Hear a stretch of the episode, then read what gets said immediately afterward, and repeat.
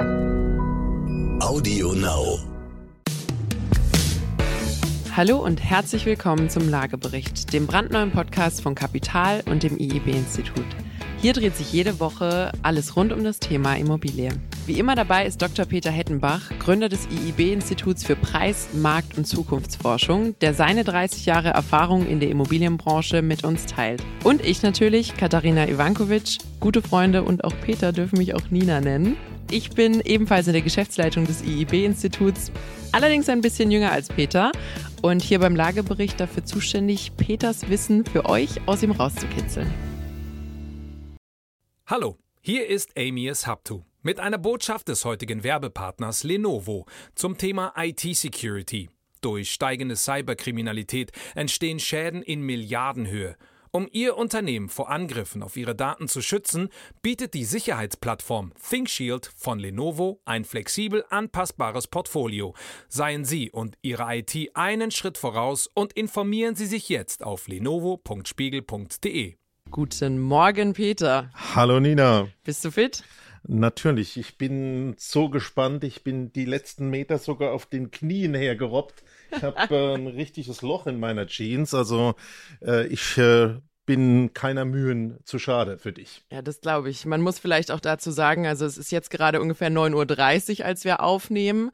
Äh, ich bin gefühlt vor 15 Minuten aufgestanden, Peter vor fünf Stunden. Also wir haben sehr unterschiedliche Biozyklen. Also gucken wir mal, wie wir uns gleich finden in unserem Podcast. Peter, es gab ein Erdbeben in Karlsruhe.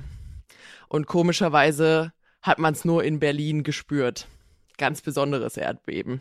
Ja, natürlich. War lang erwartet. Ich finde das Urteil gut. Ich fand es auch vorhersehbar. Über was reden wir? Der Mietendeckel in Berlin ist gekippt. Ich fand es natürlich besonders interessant von der Begründung. Die Jungs in Karlsruhe haben zwar jetzt über ein Jahr gebraucht, aber die Botschaft war ja relativ eindeutig. Es gibt eine Bundesgesetzgebung und Bund schlägt Landesgesetzgebung und mit dieser banalen Begründung wurde der Mietendeckel gestern gekippt. Genau. War ein bisschen doof für uns. Wir hatten eine ganze Folge vorbereitet zum Thema Mietendeckel. Die konnten wir uns dann direkt in die Haare schmieren. Aber umso, also umso schöner, dass jetzt quasi was Aktuelles, was wir aufgreifen können. Peter hat es jetzt gerade schon angedeutet. Ich glaube, vorab als Info ist es wirklich relevant. Das Bundesverfassungsgericht hat den Mietendeckel nicht inhaltlich geprüft sondern hat wirklich quasi auf Basis des Prozesses entschieden und gesagt, der Senat in Berlin ist schlicht nicht befugt, ein solches Gesetz zu erlassen, egal was drin steht. Mieten werden auf Bundesebene geklärt und nicht auf Landesebene. Bedeutet natürlich im Umkehrschluss, ich glaube, das müssen wir auch im Hinblick auf die Wahlen dieses Jahr sagen. Das Thema bundesweiter Mietendeckel ist damit nicht vom Tisch, sondern ganz im Gegenteil eigentlich noch mal relevanter geworden.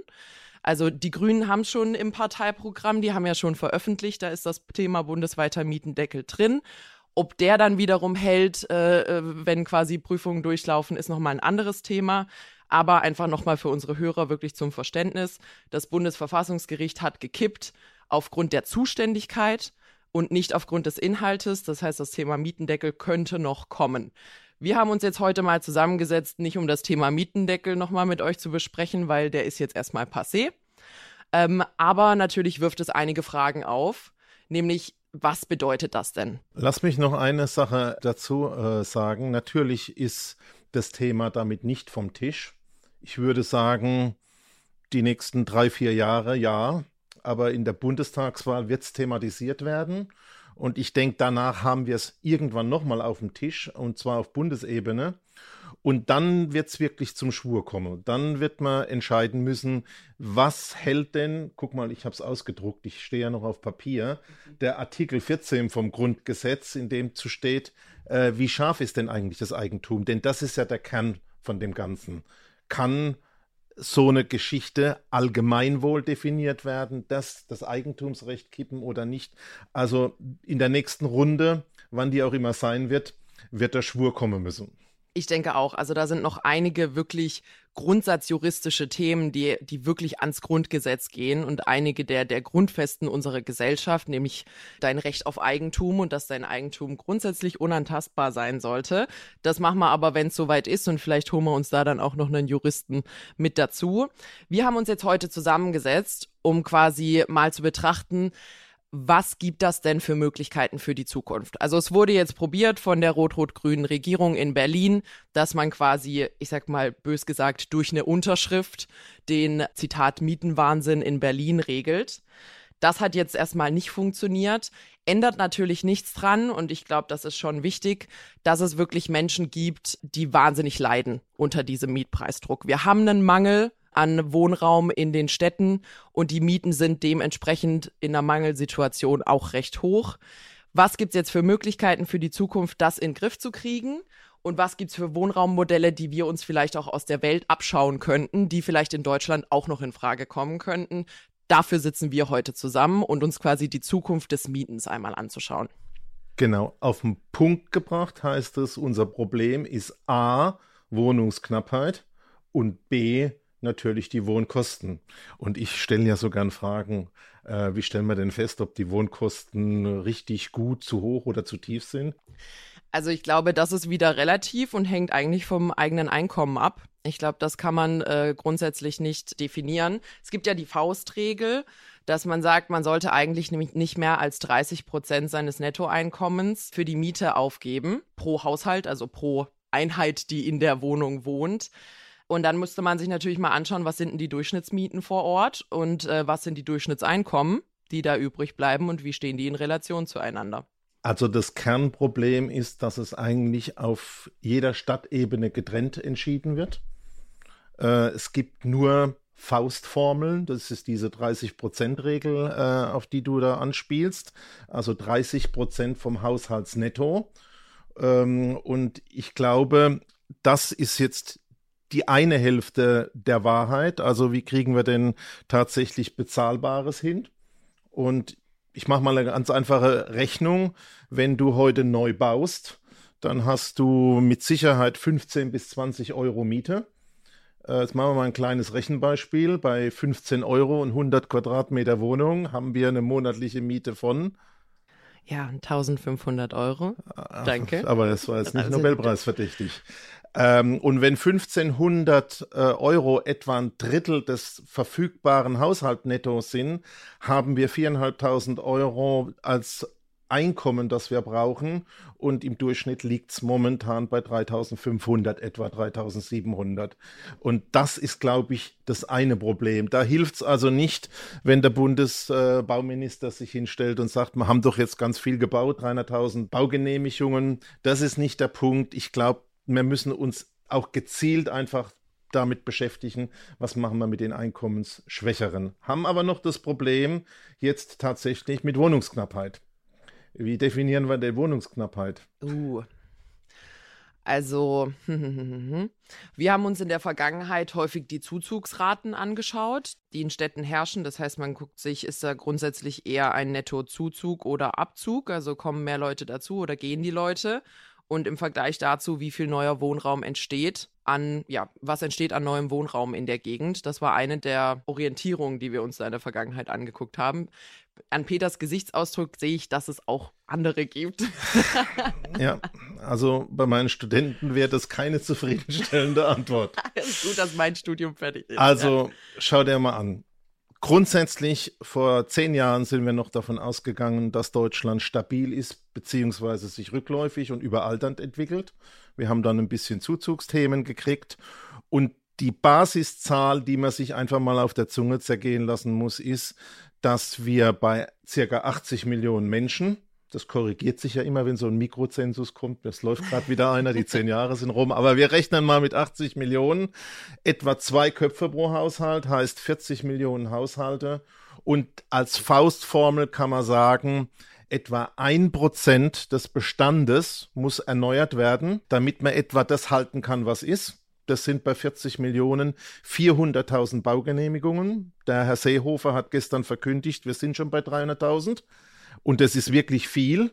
Wir waren vor der Wende etwa bei 200.000, äh, 250.000. Und jetzt wird es spannend. Zu diesem Ersatzbedarf von 400.000 Wohnungen kommt jetzt natürlich einerseits der Bedarf noch dazu, der wirklich in den Zentren entsteht durch Zuwachs. Da haben wir beispielsweise in Berlin eine totale Sondersituation, äh, dass wir internationalen Zuwachs haben. Aber jetzt komme ich zum richtigen Problem. Und das haben wir politisch gemacht. Da sind nicht die Unternehmer schuld. Es gibt seit etwa der Jahrhundertwende 1900 Industrialisierung die klare Erkenntnis, dass wir in den Städten etwa zehn Prozent sozial geförderten Wohnraum brauchen für diese unteren Einkommensschichten. Zehn Prozent. Jetzt die Preisfrage, wo stehen wir denn momentan in Berlin und Co.? Wenn ich mich richtig erinnere, um ein Prozent, knapp unter einem Prozent. Richtig. Wir haben nur ein Prozent. Und wenn wir mit diesem Thema Knappheit und mit dem Thema Kosten uns beschäftigen, müssen wir uns automatisch mit dem sozialen Wohnungsbau beschäftigen. Und da ist das Hauptproblem, und das hört man leider sehr, sehr wenig, dass wir in der Jahrhundertwende überall in den Industriesiedlungen Genossenschaften und Bewegungen hatten, diesen kostengünstigen Wohnraum zu schaffen.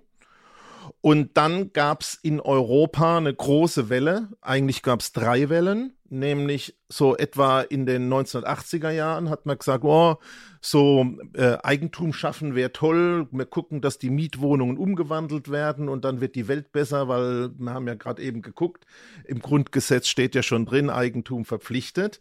In den 90er Jahren gab es dann wirklich größere Verkäufe von Sozialwohnungen, von Gemeindewohnungen an Privathaushalte. Und dann ist das Ganze überrollt worden, Größenordnung in den 2000er Jahren, über das Thema, dass wirklich Paketverkäufe gemacht worden sind. Und ich habe äh, noch eine schöne Folie aus dem Jahr 2003 äh, von meinen Vorlesungen, wo ja logisch erkennbar war, wenn du einem Privatgeschäftsmann Wohnungen verkaufst, die vorher sozial waren, werden die jetzt wirtschaftlich genutzt. Und insofern war das also klar vorhersehbar. Und das ist das eigentliche Knappheitsproblem.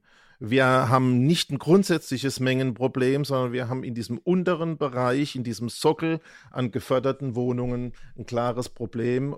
Zehn Prozent wären notwendig, eins haben wir. Genau, ich fasse also mal zusammen. Grundsätzlich, es muss mehr gebaut werden, ja, aber man sieht quasi, wann immer äh, der Bund Zahlen veröffentlicht, es wird schon viel gebaut. Die Frage ist, ist es A, geografisch an richtiger Stelle und B, ist es im richtigen Preissegment? Und ich glaube, die Antwort ist da aktuell ein relativ klares Nein. Ähm, ich denke, man kann privaten Firmen keinen Vorwurf machen, dass sie quasi gewinnorientiert bauen an der Stelle, auch wenn viele das gerne würden. Das Thema sozialer Wohnungsbau ist an der Stelle Aufgabe der lokalen Regierung oder der Landesregierung oder wer an der Stelle auch immer zuständig ist. Und vielleicht schauen wir uns das Beispiel Berlin mal kurz an. Du hast gerade von Paketverkäufen gesprochen.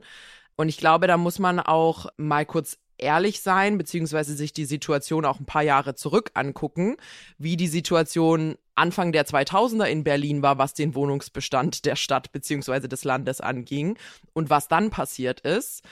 Und zwar relativ unter gleicher Regierung, nämlich knapp vor 15 Jahren sind da halt riesige Paketverkäufe an Sozialwohnungen, äh, teilweise an die Deutsche Wohnen auch gegangen weil die Stadt sich da dann quasi nicht mehr drum kümmern wollte, weil das eine Belastung war und weil äh, Geld her musste. Und das ist natürlich, wenn man solche Paketverkäufe rausgibt, und zwar wirklich hunderte Tausende von Wohneinheiten an der Stelle, und nichts mehr nachbaut als Stadt im bezahlbaren Segment, dann äh, schafft man sich natürlich ein Problem, äh, wo man sagen muss, ist da jetzt wirklich die Lösung, dass man sagt, oh Mensch, jetzt, jetzt haben wir ein bisschen gepennt jahrzehntelang, jetzt setzt man da einen Hugo unter einen Gesetzesentwurf und sorgen dafür, dass das, was wir rausverkauft und äh, was jetzt teurer ist, nämlich unter Privatunternehmern, da machen wir es jetzt einfach quasi wieder günstiger.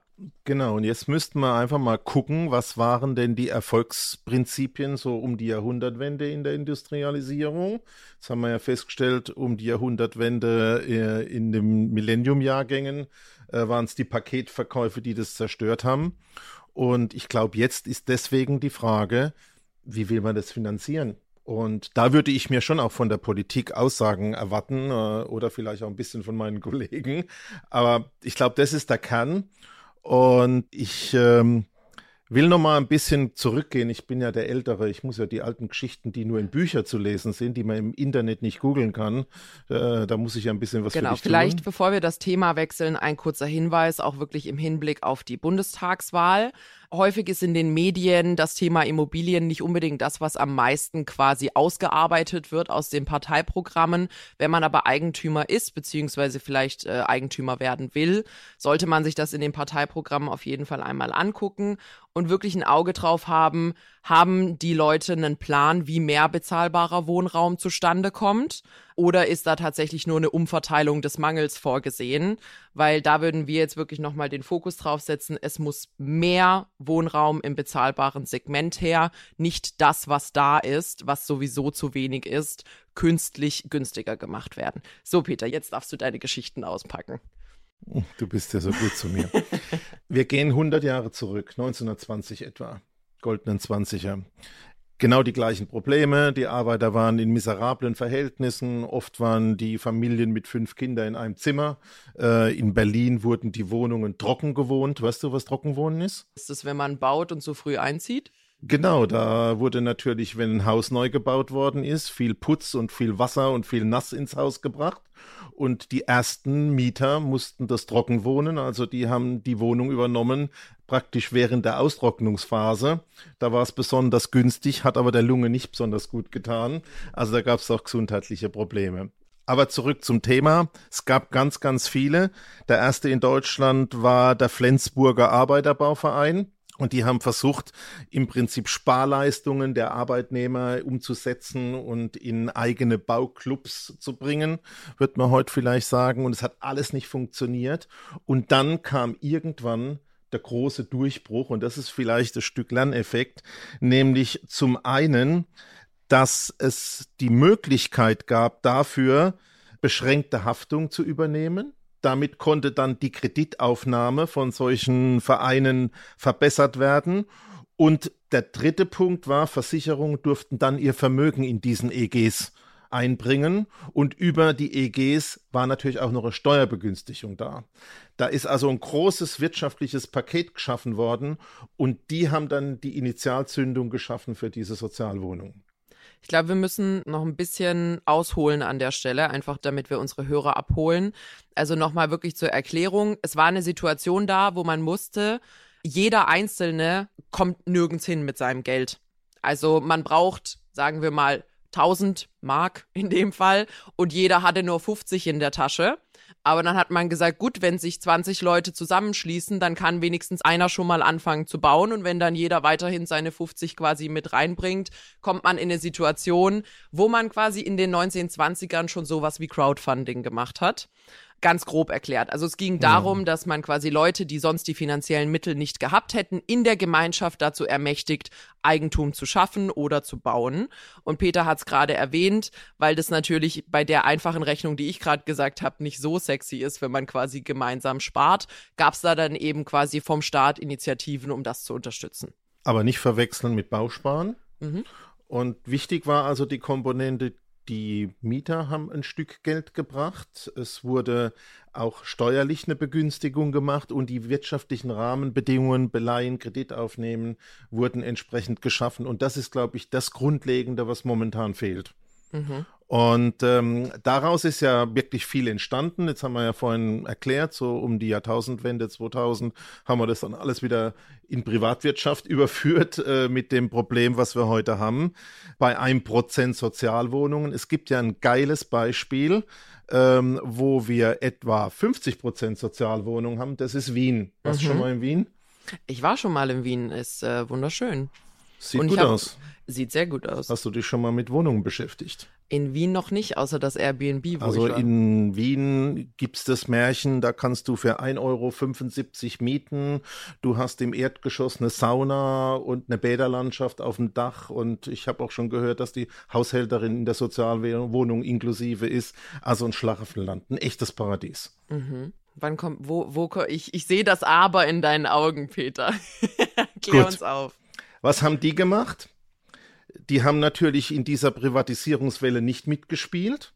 Aber vor allen Dingen haben sie, äh, finde ich, auch was Tolles gemacht, nämlich sie haben, um das zu finanzieren, die Stadt Wien zum Staat gemacht. Wir sind jetzt also 1900, 1920. Mhm. Das hat ihnen ermöglicht, zusätzliche Steuern einzunehmen bzw. zu verwenden. Mhm. Also Zigaretten, Alkohol, so das Übliche. Könnten ja heute Hamburg und Berlin auch machen. Das sind ja auch Stadtstaaten. Mhm. Und haben das Geld sukzessive und wirklich kontinuierlich in Wohnungen gemacht. Und heute hat Berlin bisschen weniger wie zwei Millionen Einwohner bei zwei Köpfen, also eine Million Haushalte. Die haben Größenordnung 500.000, 600.000 Sozialwohnungen. 300.000 sind komplett im Eigentum der Stadt mhm. und die anderen sind geförderte. Heißt also, es gibt immer noch die Hälfte, die frei sind und da sind die gleichen Dinge wie bei uns. Und natürlich kann nicht jeder eine Wohnung kriegen. Ähm, das sind so die schönen Beispiele, die man von Berlin hört. Aber wo Licht ist, gibt es auch Schatten. Kannst du dir vorstellen, wo die Probleme sind? Naja, also wenn's, ich stelle mir das jetzt vor, dass es tatsächlich dieses äh, schöne Szenario gibt von in der Wiener Innenstadt gibt es eine Altbauwohnung und die ist verdächtig günstig. Und ähm, ich denke, dass der Ansturm auf so eine Wohnung ähm, sehr riesig sein wird. Jetzt ist natürlich die Frage, wie geht denn quasi der Mieterwechsel da vor bei solchen Wohnungen? Wie komme ich da denn ran? Husch, husch. Gnädige Frau. Ähm, natürlich gibt es dort auch Probleme. A, wenn die Stadt baut, gemeinnützige Bauträger hat Auftragsvergabe, da hört man nicht nur zufriedene Stimmen, insbesondere bei den Bauhandwerkern, gerade wenn das mit Politik sich äh, auch mal mit Interessenskonflikten überlagern könnte. Aber was total der Hammer ist und was an der Stelle niemand weiß, abgesehen von dem Punkt, dass natürlich diese super, super Beispiele mit der Bäderlandschaft nicht die reale Wahrheit sind. In der Masse mhm. sind die Wohnungen dann auch einfach. Aber der geile Punkt ist, Tod bricht in Wien nicht den Mietvertrag. um das mal auf den Punkt zu bringen. Das heißt, du kannst deinen Mietvertrag vererben mhm. und zwar an einen entfernten Angehörigen, oh der gar nicht in der Wohnung geblieben sein muss. Mhm. Und das führt richtig zu einem Schwarzmarkt, wo Mietverträge verkauft werden und zwar sechsstellig. Und da sieht man eben auch, was man besser machen kann. Äh, insofern ist das nicht nur das Paradies, da sind auch ein paar Schönheitsflecken drin. Und deswegen bitte ich da auch in Zukunft genau hinzugucken, weil in unserer Branche wird immer Wien als Musterbeispiel gemacht. Und ich glaube, jeder, der mal irgendwas mit Architekturstudium und so gemacht hat, hat sich die Sargfabrik dort angeguckt und die Wiener Bergsiedlung und ganz, ganz tolle Konzepte. Also was man daraus lernen kann, die haben die finanziellen Grundlagen geschaffen. Sie haben jetzt 100 Jahre auf die gleiche Idee eingezahlt. Sie haben auch vor allen Dingen diesen Kostentreiber Grundstück anders gelöst. Hier in Deutschland haben wir ja über die Bundesanstalt für Immobilienangelegenheiten eine Veräußerung der kommunalen und öffentlichen Grundstücke zum Höchstpreis. Das machen die alle nicht. Und das sind wiederum die Voraussetzungen, die eigentlich fehlen. Ich kenne ein ähnliches Konzept aus New York City. Ähm, Wo ist denn das? Kenne ich nicht. Warst du noch nicht? Das ist außerhalb von Plankstadt, Peter, das ah, kennst du nicht. Äh, muss ich mal gucken. Ähm, nein, also New York City hat ja auch normalerweise, wenn man denkt Apartment in Manhattan, dann denkt man sich auch 5 Millionen, 7 Millionen, 12 Millionen, wenn es einen kleinen Balkon hat, 20 Millionen. Und von der Miete fangen wir gar nicht erst an. Ich glaube, äh, jeder, der einen YouTube-Kanal hat, kennt die witzigen äh, Videos von irgendwelchen Mikro-Mikro-Apartments in New York City, wo man quasi sich aufeinander stapelt und sehr innovative Raumkonzepte schafft, um da auf irgendwie äh, 10 Quadratmetern ein Bad, eine Küche und äh, sein Bett unterzubringen. Es gibt aber auch Ausnahmen in New York City. Es gibt nämlich ein Programm dort, das nennt sich Rent Control. Es gibt also Rent-Controlled, mietkontrollierte äh, Apartments Apartments. Und da ist es tatsächlich möglich, dass man dann mal für 1000 Dollar Miete in einer Vier-Zimmer-Wohnung in Manhattan wohnt, die auch wirklich sehr schön und eingerichtet und äh, quasi äh, ja aufrecht gehalten ist. Und klingt gut. Jetzt ist natürlich die Frage, ja, warum ist nicht jeder rent controlled? Warum funktioniert das nicht? Es hat ein paar witzige Regeln an der Stelle. Es ist ein bisschen angelehnt, so wie es in Wien funktioniert, nämlich ein Apartment kann unter die Regelung von Rent Control fallen, wenn es seit 1971, da gibt's auch so einen Stichtag, ich glaube der 1. Juli oder so, wenn es seit 1971 durchgängig in gleicher Hand ist. Jetzt muss man mal überlegen, gut, das sind inzwischen wirklich satte 50 Jahre. Das heißt, in einer Hand ist eher unwahrscheinlich, aber auch da können Mietverträge ähm, an Verwandte weitergegeben werden.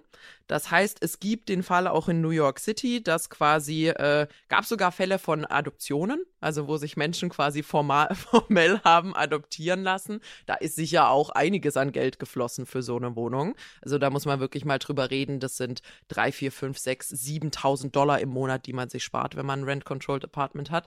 Klingt super, würde man denken, ja schön, dann besorgt man sich halt so ein Rent-Controlled Apartment. Was glaubst du, wie viel Prozent der Wohnungen in New York City dort kontrolliert werden, was die Miete angeht? Ein Prozent. Punktlandung.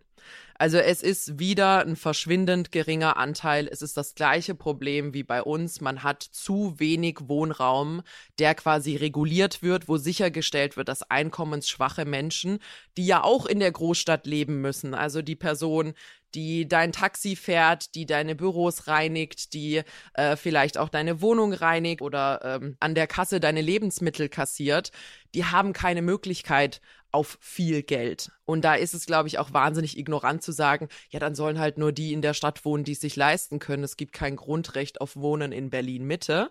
Es gibt aber, glaube ich, wirklich eine riesige Gruppe an Menschen, die für unser Leben, unsere Infrastruktur, und das ist ortsunabhängig, das gilt in New York City wie in Berlin auch, notwendig sind und für die muss es Maßnahmen geben.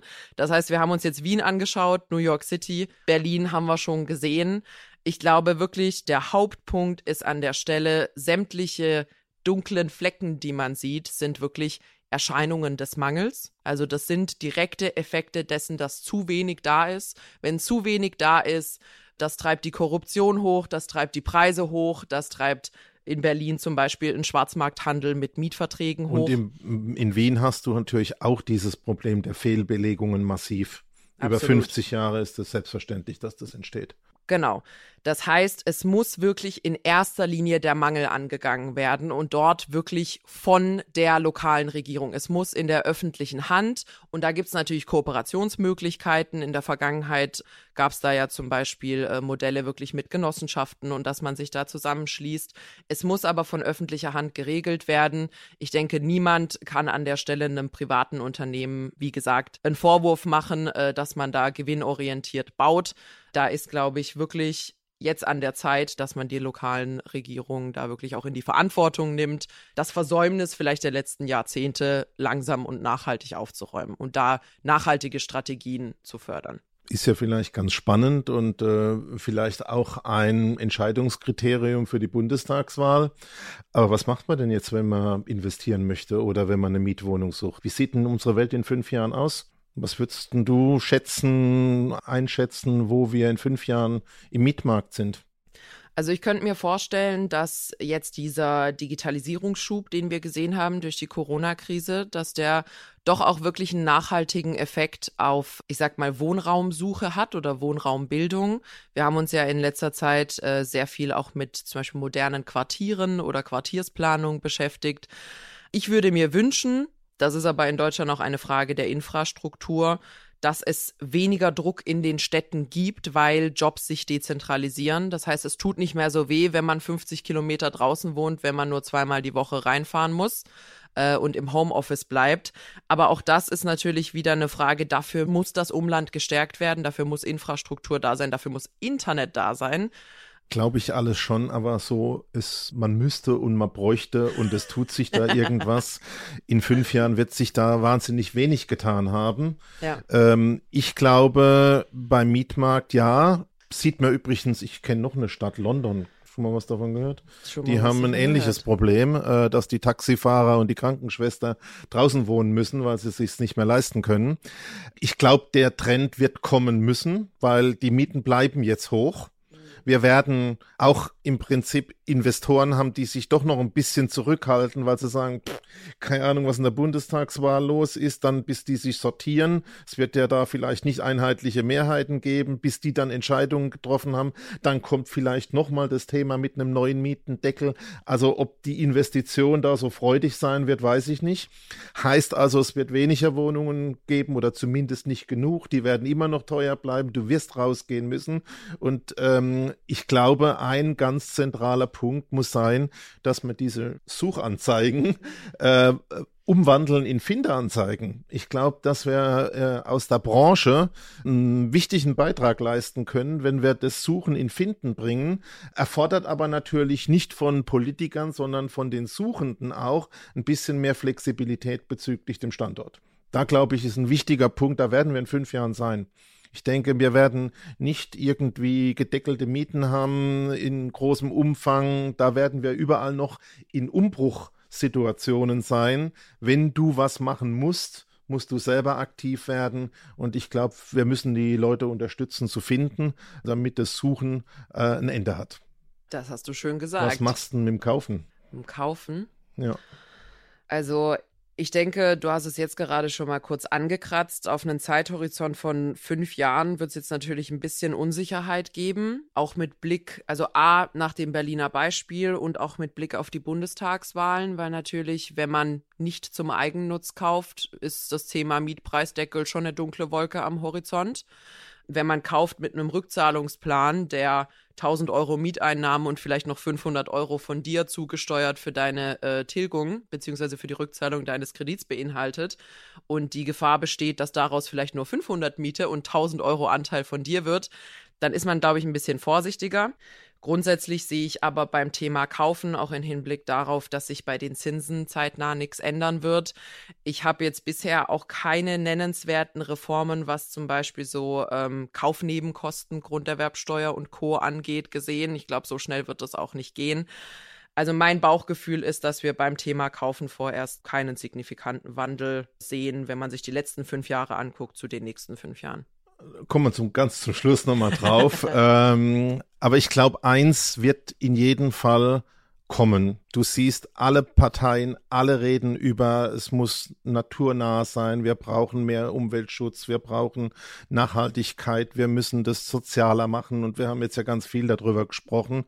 Und ich glaube, in jedem Fall wird es einen großen Trend geben. Wir haben ja das letzte Mal über Trend und Laufzeiten gesprochen, also mehr wie fünf Jahre, dass auch tatsächlich diese sogenannten Impact-Fonds, also Wirkungsfonds oder diese ESGs, also wirklich Nachhaltigkeitsfonds, mehr Bedeutung erhalten und zwar getrieben von eigentlich privaten Investoren, die versuchen, diese ganzen Faktoren zusammenzubringen, Grundstück billiger machen, Nachhaltigkeit reinmachen, äh, Fördermittel nutzen, zumindest teilweise in Objekten dann sozialverträglich Wohnungen reinzubringen. Ich glaube, da müssen wir einen ganz, ganz großen Augenmerk drauf haben. Es ist jetzt natürlich ein Trend, der entsteht, wird den Massenmarkt nicht abdecken.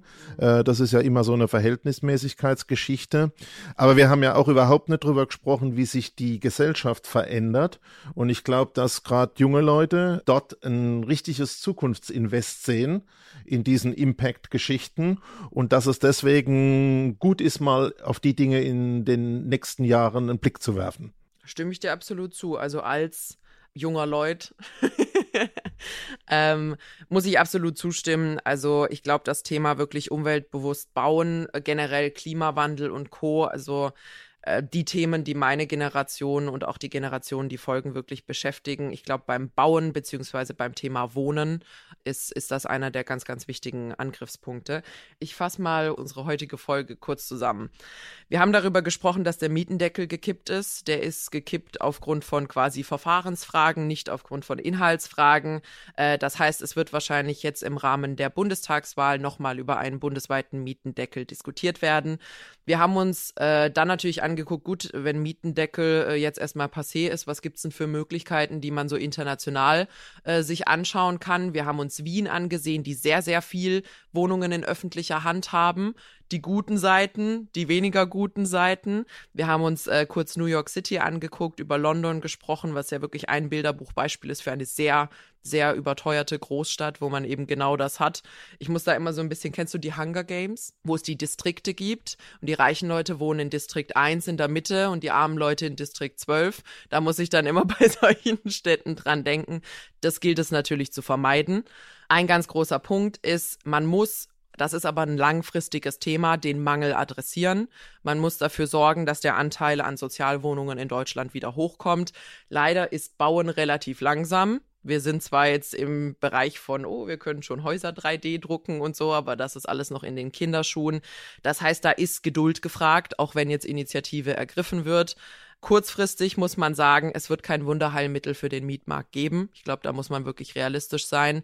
Und vielleicht auch als Mieter schauen, dass man ähm, in Absprache, du hast vorhin die Marktteilnehmer genannt, mit denen, die sich eben um die Suchenden kümmern, und das Immobilienangebot verwalten, schauen, dass man wirklich flexible Modelle findet, anstatt dass man nur in Berlin Mitte wohnt, ob es eben auch ähm, einen anderen Standort gibt, der die eigenen Anforderungen entspricht und dann vielleicht auch in Absprache mit dem Arbeitgeber es ermöglicht, dass man nicht ganz so hohe Pendlerstrecken in Kauf nehmen muss. Ich habe noch eine letzte Anekdote, äh, Veranstaltung mit meinem Steuerberater. Der ist gefragt worden, lieber Steuerberater, äh, was glaubst du, steigen die Aktien und steigen die Immobilienpreise noch? Und er hat gesagt, weiß er auch nicht so genau. Er rechnet in dem Jahr noch konjunkturell mit steigenden Preisen für die Wohnimmobilien. Aber wenn er persönlich könnte, würde er auf steigende Steuern tippen. Und ich glaube, das kommt in jedem Fall raus. Leider kann man nicht rein investieren, aber ich denke, nach der ganzen Corona-Geschichte wird auch da ein Punkt sein, wo wir mal die Grauzonen beleuchten müssen. Vielleicht ist das ja mal ein Thema für einen unserer nächsten Podcasts. Absolut. Wir werden uns in einer unserer nächsten Folgen beginnen wir mal uns die Wahlprogramme anzuschauen im Hinblick auf die Bundestagswahl und durchleuchten diese Achtung nicht gesamtpolitisch, das tun wir uns nicht an, aber wirklich im Hinblick auf Immobilien. Und die Grünen haben tatsächlich als eine ihrer letzten Sätze im Wahlprogramm, wir können nicht garantieren, dass nach der Corona-Krise alle unsere Pläne noch finanzierbar sind. Ich glaube, das ist auch für alle Pläne, die man jetzt gerade macht, aus öffentlicher Hand der Fall und gilt es natürlich im Auge zu behalten. So, ich würde sagen, genug gequatscht. Wir haben uns den Mietmarkt jetzt einmal genau angeschaut. Wenn ihr Fragen habt oder Anmerkungen oder irgendwelche Rückmeldungen an uns, dann wendet euch auch gerne an uns über die E-Mail-Adresse lagebericht.kapital.de. Wir freuen uns da absolut auf euren Input. Und ansonsten würde ich sagen, Peter, dir vielen lieben Dank. Auf eine gute Zukunft mit Immobilien. Super. Das war's für heute. Danke fürs Zuhören. Ihr Ciao. findet uns wie immer mittwochs auf AudioNow und überall, wo es Podcasts gibt. Dankeschön.